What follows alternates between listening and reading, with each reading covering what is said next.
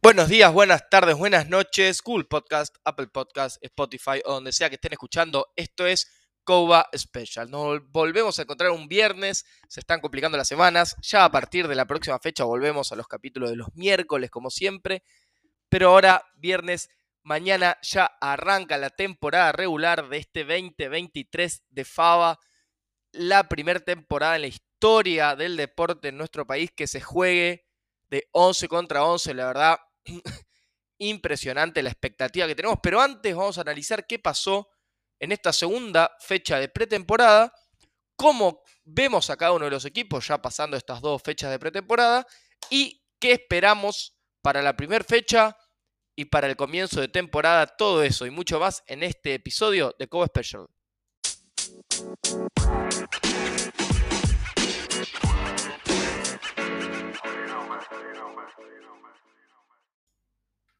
Y arrancó la segunda fecha de pretemporada con Tiburones y Corsarios abriendo la jornada a las 11 de la mañana. Fue victoria para Tiburones por 21 a 7 contra Corsarios. Un partido que en, en los números y en las yardas estuvo un poco parejo, pero Tiburones supo aprovechar las oportunidades mucho mejor que Corsarios. Un Corsarios que en dos partidos de pretemporada tan solo anotó una vez, la verdad que en números preocupantes para el equipo de César Liati, que veremos en temporada cómo va mejorando. Lo cierto es que Tiburones anotó con Bazán por tierra, con Smilaski por aire y con Guido Dworkin, el mejor tallén de la liga, para poner el 21 en su tanteador, mientras que Corsarios anotó tan solo con Kouba. Sí, conviene que hablen Kouba como otra persona, porque si digo yo va a ser mucho más incómodo para todos, así que hagan de cuenta que somos dos personas distintas. Con estos, estas cuatro anotaciones termina ganando Tiburones 3 a 1 y vamos a analizar un poco de los números del por aire, por tierra y defensivamente para entender mejor qué pasó en este partido. Por aire, Malvicini, el mariscal de Tiburones, completó 13 de sus 21 pases, 200 yardas aéreas, 2 touchdowns contra 0 intercepciones, mientras que Mike, el mariscal de Corsarios, completó 8 de 19, un touchdown y una intercepción, y 130 yardas, habiendo ganado en esta batalla el mariscal de Tiburones, mientras que por tierra podríamos decir que los dos equipos estuvieron bastante flojos. Bazán tuvo 7 corridas con tan solo 10 yardas positivas, ya que tuvo varias de yardas negativas, pero anotó el, primer touchdown de Tiburones en unas poquitas yardas, mientras que el mejor rusher de Corsario fue Thiago Armesto con 5 corridas y 14 yardas, la verdad que números bastante pobres para las dos ofensivas terrestres, y los números grandes vinieron sí por aire. Tiburones tuvo a Dworkin, a Guido, con 5 recepciones, 114 yardas y un touchdown, y a Mariano Smilaski, histórico jugador de Tiburones, con 6 recepciones, 75 yardas y también un touchdown, la verdad, números muy buenos que notan las 200 yardas que tuvo Malvicini por aire. Mientras que en Corsario se destacó Couba con 5 recepciones, 90 yardas y una anotación. Lo cierto es que estos tres jugadores tuvieron jugadas muy largas. No es que fueron construyendo estas yardas en jugadas cortas, sino que tuvieron cada uno de ellos jugadas largas de más de 40 yardas, lo cual también abultaron estos números. Y habla también de lo floja que estuvieron ambas defensivas aéreas. Hablando de las defensas, los más destacados fueron dos linebackers, Lema del lado de Tiburones, con dos tackles, tres asistencias y un tackle para pérdida, un tackle for loss, mientras que en Corsarios Tomás Fernández, que no jugó el partido anterior, volvió con tres tackles, tres asistencias y dos tackle for losses. La verdad que las defensas anduvieron muy bien frenando el juego terrestre, pero no tanto con el juego aéreo pero también el juego aéreo al jugar de 11 va a ser un desafío, yo creo que para todos los equipos, tanto ofensiva como defensivamente, porque ofensivamente van a tener que estar preparados para, para enfrentar defensivas que marquen eh, con distintas zonas, a, a, diferencia de lo que venían acostumbrados los equipos jugando a 9.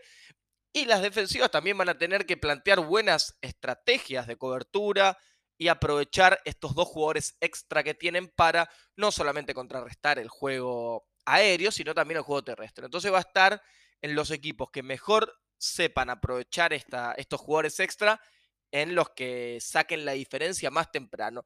Y haciendo un balance, Tiburones, ya cerrando esta pretemporada, hablando de los dos equipos, para mí Tiburones está mucho mejor de lo que yo creía.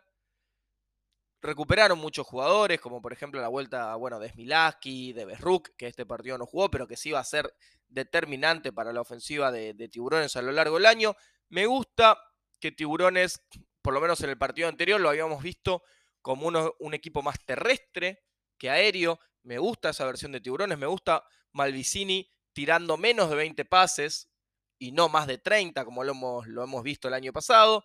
Me gusta con menos pases, más efectivo, pases más largos, aprovechándolo a Guido, aprovechándolo a Román, aprovechándolo a Cardone. Y que el juego pase por Bazán y por Besruk. Creo que esa va a ser la mejor versión de Tiburones. Y veremos la defensa, que para mí la defensa sigue siendo el punto más flojo de Tiburones. Veremos a lo largo del año cómo se va ajustando. Y el lado de Corsarios tiene que ajustar, sin dudas, eh, como pasó también el año pasado, la defensiva contra el aire. Porque la defensiva terrestre de Corsarios durante los últimos años ha sido muy buena. Mismo que en, pretemporada no tuvo a todos sus jugadores, como por ejemplo al chino Luna, uno de los jugadores más determinantes defensivos. No estuvo tampoco el último MVP defensivo, eh, Pablo Escarnato. pero esto ajustaría la defensiva terrestre, que igualmente fue una buena defensiva terrestre de Corsarios en estos dos partidos. Pero sí en donde está más complicado es en la defensiva aérea y ahí tendrán que hacer más malabares en cuanto a las coberturas, en cuanto a cómo aprovechar estos jugadores extra, en cuanto a cómo mejoren tanto los corners como los safeties, así que veremos, eso es un work in progress para Corsarios, que yo creo que la primera mitad de la temporada lo vamos a seguir viendo así de malo, donde los equipos lo ataquen constantemente por aire y sea por aire donde le anoten puntos. Pero hacia segunda mitad de temporada, si vemos que Corsario mejora en ese sentido, lo tendremos como un equipo candidato. Pero si no, yo creo que va a ser un equipo que se vaya cayendo de a poco. Y ofensivamente creo que también es lo más preocupante. Un solo touchdown en dos partidos de pretemporada, números muy bajos. Recordamos que Corsarios también el año pasado ofensivamente generaba muchas yardas, pero anotaba pocas veces. Entonces ahí hay un punto en el cual tiene que trabajar Corsarios también en anotar más touchdowns en cuanto a las oportunidades que tenía. Por ejemplo, en la fecha 1 de pretemporada contra Legionarios, tan solo no, no anotó ningún touchdown, habiendo tenido más o menos las mismas yardas que Legionarios, Legionarios habiendo anotado dos veces, así que eso es lo que tiene que trabajar Corsarios para la temporada. Pasando al segundo partido, jugó Osos contra Cruzados, para mí los dos peores equipos de, que va a tener esta temporada. Fue una victoria no tan fácil para Cruzados, que al entretiempo se fue tan solo 7-0, terminó extendiendo el 21-0 más en la segunda mitad, pero bastante parejo para lo que tendría que haber sido. Los touchdowns para Alessandri, Ursúa y Vigioni, Vigioni todos por aire pero sí la diferencia abismal fueron las yardas, 180 yardas totales ofensivas para Cruzados contra tan solo 30 de Osos Polares. Recordamos que tuvieron muchísimas yardas negativas. Y los mariscales fueron, la verdad, números bastante dispares. Prigozhin para Osos Polares, el mariscal que suponemos que va a ser el mariscal titular a lo largo de toda la temporada, ya que su upside es mucho mayor que el de Kevin Charpentier. Tuvo tan solo tres pases completos de siete lanzados, 73 yardas y bueno, cero touchdowns y cero intercepciones. Mientras que los mariscales de cruzados, Luciano Benítez, Cam tuvo siete completos de 16 lanzados, 112 yardas, dos touchdowns contra cero intercepciones. La verdad que bastante decentes, muy buenos estos números. Y Caironi, ya entrando en la segunda mitad, con el partido una vez que estaba más resuelto, seis completos de 8, pero tan solo 35 yardas, o sea, pases completos, pero de corto, de corto alcance, y una anotación. Por tierra, ambos equipos estuvieron muy, muy mal, ya que Osos Polares no tuvo ningún jugador con yardas terrestres positivas, todos con yardas negativas, y del lado de Cruzados, lo que ya venimos viendo tendencia eh, estos últimos años, no establece un juego terrestre. Tuvo a la vela, con tres corridas para 11 yardas y a la Briola con cuatro corridas para 9 yardas. La verdad que algo en lo que tiene que trabajar muchísimo Cruzados es en su juego terrestre.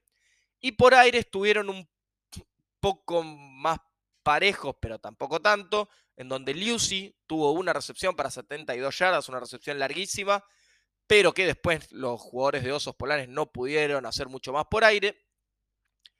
Y en cruzados el que más se destacó fue Vigioni con 5 recepciones, 46 yardas y una anotación. Defensivamente el más destacado en Osos Polares fue quien supo ser el corredor principal el año pasado, Fontado con 3 tackles, una asistencia, un tackle para pérdida. Y en cruzados estuvieron mucho más repartidos.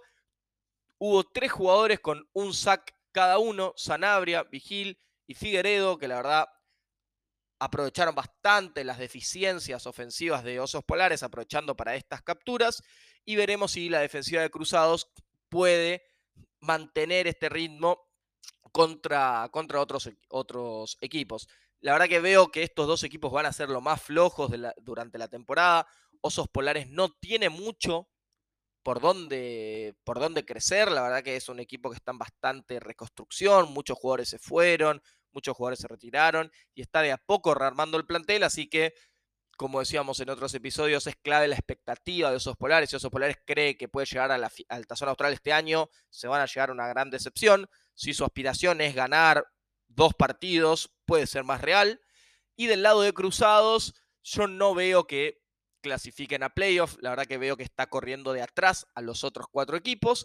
Pero veremos cómo evoluciona sobre todo su ofensiva a lo largo del año, ya que el año pasado dependió mucho del juego aéreo, pero jugando de a 11 el juego aéreo va a estar un poco más bajo, así que tienen que sí o sí mejorar su juego terrestre. No creo que lo puedan hacer, por eso creo que Cruzados no va a clasificar a playoff, pero veremos qué nos depara este 2023. Y cerrando el último partido de pretemporada, fue Legionarios contra Jabalíes, el clásico, en donde Jabalíes ganó 16-0, pero fue muchísimo más parejo de lo que eh, pensábamos antes del partido. Fue un touchdown de Iribarren en un fumble recuperado para anotar el touchdown defensivo. Luego Steinborn completa por aire para el 14-0 y con un safety termina el partido 16-0. Pero decíamos que muy parejo, ya que 150 yardas totales para Javas, ofensivas contra 120 de Legios. La verdad que números muy, muy parecidos, pero Legios le pasó lo que le decíamos que le pasó a Corsarios contra Legios en la primera semana de pretemporada, tuvo yardas, pero no pudo aprovechar oportunidades para anotar. Yendo a los mariscales, números de porcentaje de pase completos muy, muy bajos para los dos. Alonso completó 9 pases de 24 intentos, mientras que Lagnado 7 pases completos de 23 intentos. La verdad que números muy, muy, muy bajos de completos, pero bastantes yardas. 111 para Alonso, 105 para Lagnado. Y la diferencia fue que Alonso tuvo pase de touchdown sin intercepciones y Lagnado una intercepción y cero pase de touchdowns. Por tierra, muy flojo Legionarios, con Iribarren para 3 eh, tres corridas y 7 yardas. Y en jabalíes, Foglia con 6 corridas, 40 yardas. El corredor que va a ser tándem de del Colo Terreni. Yo creo que igualmente a lo largo del año va a correr mucho más con su mariscal, Jabalíes, con Alonso, pero al ser pretemporada no lo empezaron a exponer desde tan temprano. Pero este juego terrestre entre Alonso, Terreni y Foglia lo veo bastante prometedor para el equipo de Jabalíes. Y por aire, el trade de Jabalíes empieza a pisar fuerte. Steinborn, dos recepciones, 50 yardas, una anotación comienza a ser esta figura aérea que necesita Jabalíes para complementar también a Eli Rosenblum. Mientras que Legionarios tuvo a Pateta con cuatro recepciones y 46 yardas, pero necesitan también que empiece a haber otros factores en el juego aéreo. Y defensivamente los más destacados fueron del lado de Legionario Franceschetti, como siempre en esta defensiva de Legios, con tres tackles y tres asistencias. Y en Jabalíes, mi nuevo jugador favorito para este año, Migone, linebacker, yo ya lo candidateo como MVP defensivo de la temporada. Dos tackles, dos asistencias, fumble forzados. Y Navarro, el otro linebacker de Jabalíes, con tres tackles y un tackle for loss, que junto a Pelequia son el mejor tridente de linebackers que tiene la liga. Y creo que la piedra angular, no solo de la defensa de Jabalíes, sino de Jabalíes como equipo en general, en donde su fuerte es la defensiva y se basa principalmente en estos tres linebackers que pueden jugar tanto contra la corrida como en pase, mejor que cualquier otro linebacker que tiene la liga. Creo que ahí yace la principal diferencia que lo pone a Jabalíes como el mejor equipo de la liga. Y ahora sí, vamos a predecir un poco qué es lo que va a pasar en esta temporada.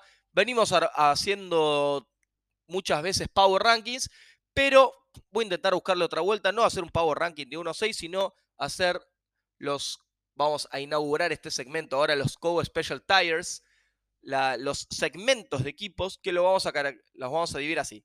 Segmento A son los equipos que están para llegar a la zona austral.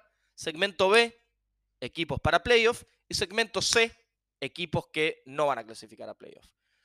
Actualmente en el A lo pongo a Jabalíes único, solo, como el equipo que claramente lo veo candidato a, llegar a Alta Zona Austral. En el segmento C, equipos que no veo que clasifiquen a playoffs directamente, los veo a Osos Polares y a Cruzados. Y en el segmento B lo vemos a Corsarios, Legionarios y Tiburones, que para mí van a estar entre ellos tres peleándose por este segundo, tercer y cuarto puesto. Los veo a los tres equipos por un escaloncito debajo de Jabalíes, por lo menos de lo que nos mostraron en pretemporada, pero los tres están obviamente por encima de Cruzados y de Osos Polares. Y ahora sí, antes de analizar la semana número uno que veremos mañana mismo en Champa, vamos a hablar un poquito de lo que fue el trade que rompió a Fava, rompió la liga, rompió las redes. Tomás Cáceres, el Colo Cáceres, jugador defensivo de Osos Polares, que a mi gusto es un muy buen jugador defensivo, de mis favoritos de la liga en, secundaria, que venía siendo uno de los mejores jugadores de Osos Polares estos últimos años, pero que obviamente al estar en, en Osos fue, se, lo veía desaprovechado. Se fue Tomás Cáceres acompañándolo a Deglice, buscaron nuevo destino, se van estos dos jugadores de Osos a Legionarios. Tomás Cáceres por cuatro primeras rondas, escucharon bien, cuatro picks de primera ronda. Legionarios pagó de acá a 100 años prácticamente, hipotecó su futuro apostando a que durante los próximos cuatro años en primera ronda no va a conseguir ningún jugador de la calidad del Colo Cáceres. De hecho, apuesta a que los cuatro jugadores de primera ronda de estos próximos cuatro años juntos no sumen lo que es el Colo Cáceres. La verdad que es una apuesta muy grande, pero veremos con el diario del lunes qué tal sale. Para mí terminan pagando muy caro, cuatro primeras rondas, pero es un jugador de mucha calidad y en algo que le falta a Legionarios, que es mejorar su defensiva secundaria. La verdad que era una de las falencias que tuvo el año pasado. Lo, lo fueron a, completarlo, lo trajeron a Deglice, lo trajeron a Cáceres, pagaron el futuro por el presente y apuestan a por lo menos este año llegar a alta zona austral. La verdad que una apuesta fuerte. Me gusta el colo, me parece muy caro cuatro primeras, pero veremos qué tal sale. Y ahora sí, semana 1, Legionarios abre la temporada contra Jabalíes con este clásico. Para mí va a ganar Jabalíes va a volver a su juego terrestre con el mariscal, como decíamos, va a dominar en defensa y va a aprovechar el juego aéreo cuando la defensa de Legionarios comience a achicarse y a frenar las corridas, ahí van a jugar por aire largo con Steinborn, con Eli Rosenblum y conseguir las anotaciones largas por este medio.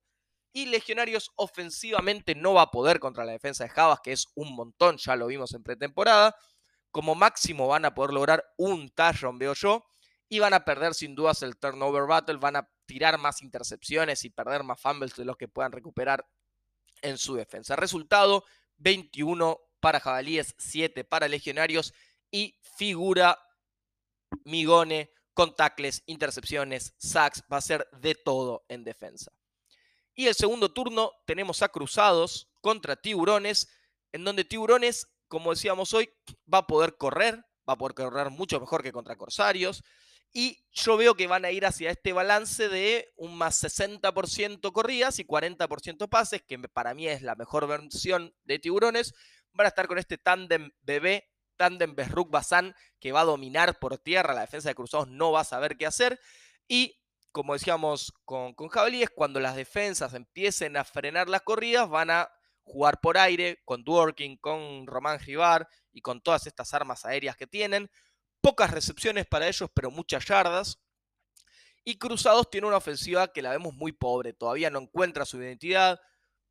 Al principio veo que van a ser muy Ursúa dependientes y necesitan que aparezca alguien más en ofensiva. Puede ser un año de breakout para Vigioni, que veremos si puede dar este salto y convertirse en el, en el Robin para el Batman Ursúa y ser un wide receiver 2 de muy buen nivel. Veremos, creo que hay mucha presión sobre él o quien pueda hacer que aparezca como segunda arma ofensiva para, para Cruzados. Y si no encuentran un juego terrestre sólido, como estábamos diciendo, va a ser muy complicado no solo este partido, sino todo el año. Ya que, como decíamos hoy, de a 11 el juego aéreo se complica mucho más que antes y Cruzados el año pasado jugó mucho por aire y muy poco por tierra. Resultado para mí, 28 a 0 a favor de Tiburones con la figura de Bazán, múltiples anotaciones por tierra. Esto fue todo. Esperemos que mañana sea un gran, gran día de fútbol y con todo a comenzar este 2023, esta temporada de equipado de Fava de 11 contra 11. La verdad, estamos ansiosos todos. Eso fue todo. Espero que les haya gustado. Chau.